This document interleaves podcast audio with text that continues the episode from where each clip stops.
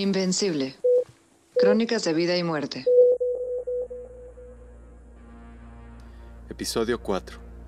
La enfermería en la pandemia. Invencible acerca a tus oídos historias heroicas, hasta ahora invisibles, de enfermeras y enfermeros mexicanos en una lucha de alto riesgo por salvar la vida y acompañar la muerte. En los primeros episodios hemos recorrido el campo de batalla, describiendo la llegada de una pandemia como amenaza impredecible que requiere del valor de los profesionales de la enfermería mexicana para enfrentarla. Siendo COVID una enfermedad cambiante e incierta para la que no hay tratamiento médico, la atención al paciente se centra en los cuidados y acompañamiento de las y los enfermeros que lideran las acciones conjuntas de una orquesta que procura la vida. La premura y las condiciones extremas bajo las que se acompaña las personas hospitalizadas en una lucha por su vida requieren de templanza y empatía para comprender que todo ha cambiado como producto de esta crisis.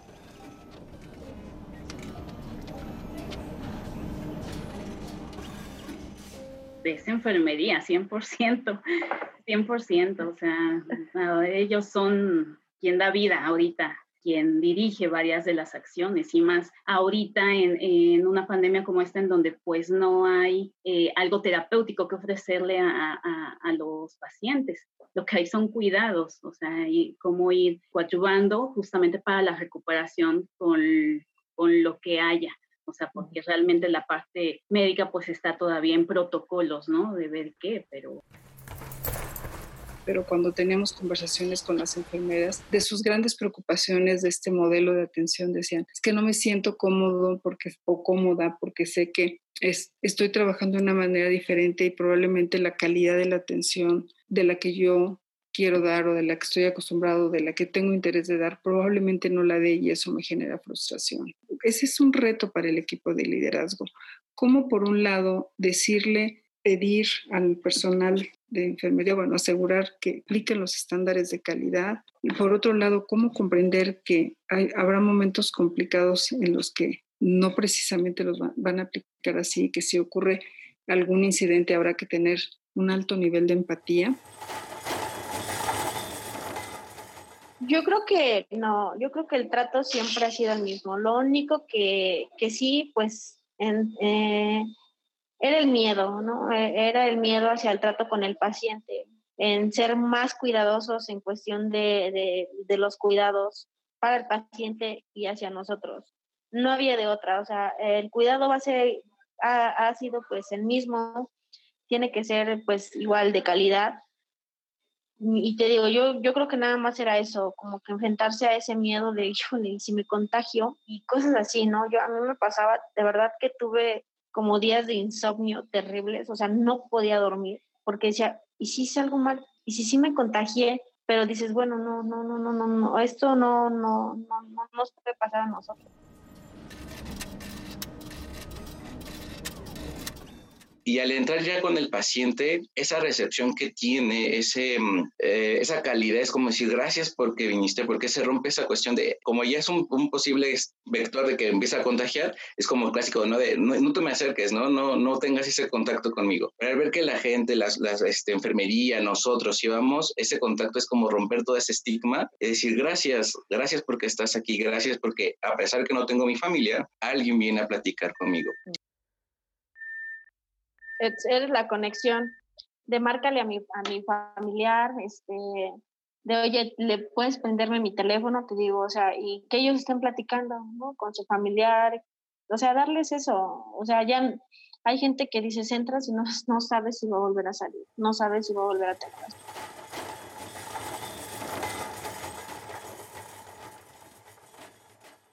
Ya propiamente en el área COVID, en mi rol ha sido como jefe de servicio, mi rol ha sido como personal clínico, porque aunque eres jefe, muchas veces eh, te rebasa la carga de trabajo y pues le entras a la distribución de pacientes, te distribuyes igual de pacientes que tus demás compañeras, compañeros, y pues bueno, eso te hace que tus roles, además de tus pacientes que ya tienes, que ya están inestables, pues también tienes que ir y apoyar al compañero en sus necesidades, ¿no? Y asimismo, también tienes que ver otros aspectos de organización del servicio. Entonces, en este caso, tienes diferentes roles en un mismo espacio. Y esto, y esta organización, pues se va aprendiendo justamente conforme a las necesidades.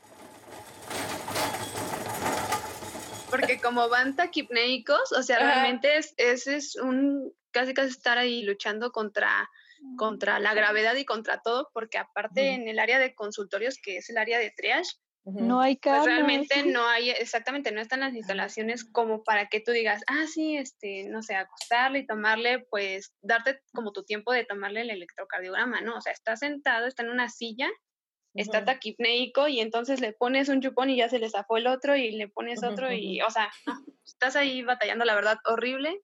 Luego que ya te llegó otro y que canalízalo. O sea, realmente una enfermera ahí no era suficiente.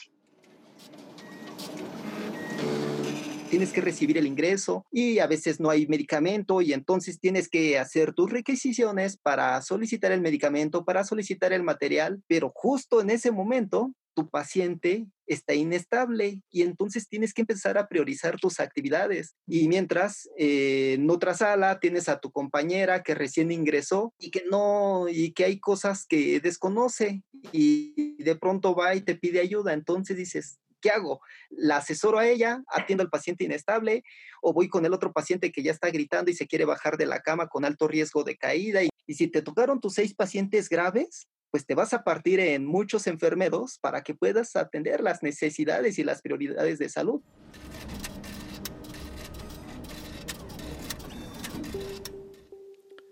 A pesar del movimiento y la inmediatez, la conexión emocional de las enfermeras y enfermeros con sus pacientes reconoce y honra la necesidad de cercanía. Estos encuentros y miradas de esperanza ahuyentan el cansancio, el temor en el contagio y diluye la separación que marcan las jerarquías. En la atención, los profesionales de la enfermería caminan juntos como equipo y hacia los mismos objetivos heroicos, salvar la vida o acompañar la muerte. El trabajo diario requiere priorizar, aprender, ayudar y capacitar en una carrera contra el tiempo. A pesar de los retos impuestos por la falta de espacio, las jornadas laborales extenuantes y la presión de estar en la primera línea de contención de una emergencia global. Y, creo que también está a prueba la, la, capacidad de adaptación de cada individuo. Hay, hay, enfermeras que han estado desde un principio y que tienen una disposición, una, una energía extraordinarias. Y hay gente que se ha hay de todo, hay gente con mucho temor, hay gente con, este, que manifiesta su, su desacuerdo de muchas maneras. O sea, creo que es, es una experiencia que permite sacar a flote lo mejor de la gente o lo peor de la gente. Y bueno, y hay que escuchar, hay que entender, hay que, hay que, hay que trabajar con ello ahora. ¿no?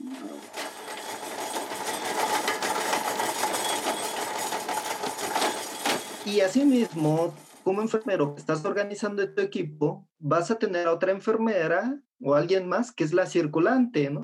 Y entonces ahora sí, es como una melodía, ¿no? Cada quien lleva una pieza y todos deben de trabajar de manera armónica para que pues la canción pues sea la adecuada.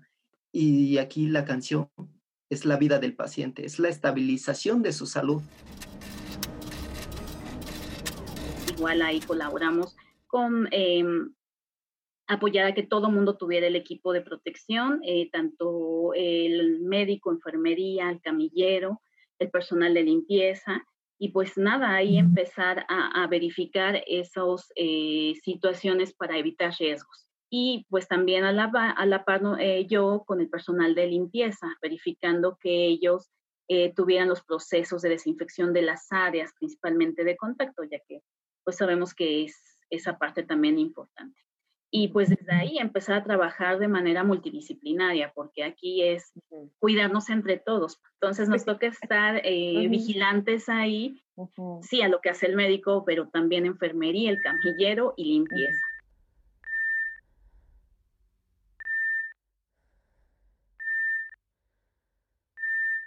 Cuando yo estoy de encargada de tenerles todo el material, de pedirles todo lo que se requiera para que ellos trabajen a gusto, para que ellos se sienten bien. Eh, yo ando bromeando con ellos. ¿Qué onda? ¿Cómo vas? ¿Te falta algo? Oye, si no puedo canalizar a mi paciente. No, probablemente te lo canalizo. Y, y, algo que, que, yo he visto, tenía una compañera que de verdad, híjole, le estaba yendo súper mal. Le dije, Ángela, ¿qué pasa? O sea, dime, ¿en qué te bloqueas? ¿Por qué, ¿Por qué no estás haciendo las cosas como se tienen que hacer? Me dijo, no sé si es, es que como estoy apenas agarrándole otra vez la onda y dejé de trabajar, le dije, ok, te la paso, pero pues lo que no puedas hacerlo, de verdad, acércate a Karen, acércate a mí y con mucho gusto te vamos a apoyar. Eso fue la semana pasada. Hoy que pasé al rondín, de verdad, pacientes perfectos, o sea, súper bien. Monse, los empecé a felicitar. Dije, oye, felicidades. Gracias, Daisy. Y como que eso igual a los compañeros les levanta el ánimo.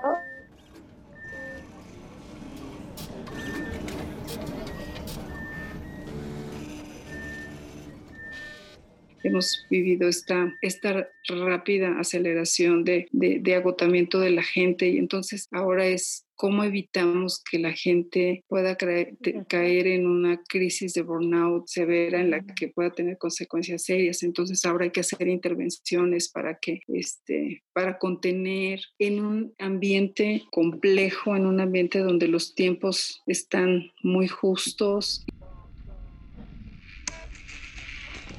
Eh, yo por otro lado, por ejemplo, tengo compañeras que recién están saliendo de una, de la afección COVID, ¿no? Y pues ella, estas personas me comentan cómo fue su sentir cuando les dan una prueba de, de que eres positivo y que sienten cómo se les viene abajo el mundo, de cuando viven estos síntomas, pero además saben lo que puede pasar y saben cómo pueden terminar entonces la carga emocional que viven las personas pues es muy fuerte y que posteriormente cuando se enferma alguien más de la misma familia de las compañeras, pues propiamente se potencia la carga emocional, ¿no?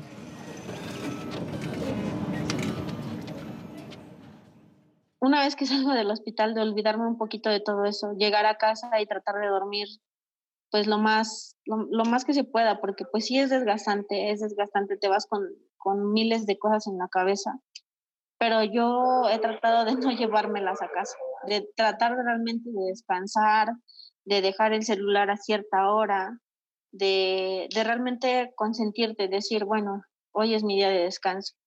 Eh, los miércoles, mañana que no trabajo, pues igual, ¿no? Este, no, pues trato de consentirme, dije, sí, sí, sí, obviamente me preocupa la situación y la salud de los pacientes, pero ya el jueves que regreso, una vez entrando al hospital, retomo todo eso y pues ya lo, demás se queda fuera. Pero yo creo que así debe de ser, Monse. No puedes llevarte esas emociones porque sí está muy, muy difícil. La crisis que estamos viviendo demanda resiliencia de las enfermeras y enfermeros quienes trabajan en la creación de ambientes positivos de trabajo. Reúnen toda su capacidad para adaptarse, para escuchar, para sacar a flote lo mejor de sí o reflexionar los puntos de quiebre cuando las condiciones no permiten mantener el ánimo. Como una melodía, donde cada quien lleva un segmento y todos trabajan armónicamente componiendo la misma canción, cuya audiencia es la vida del paciente y la estabilización de su salud. En el siguiente episodio de Invencible reconocemos que una competencia de la enfermería, su potencial para organizar el caos con la pandemia se hace presente más que nunca.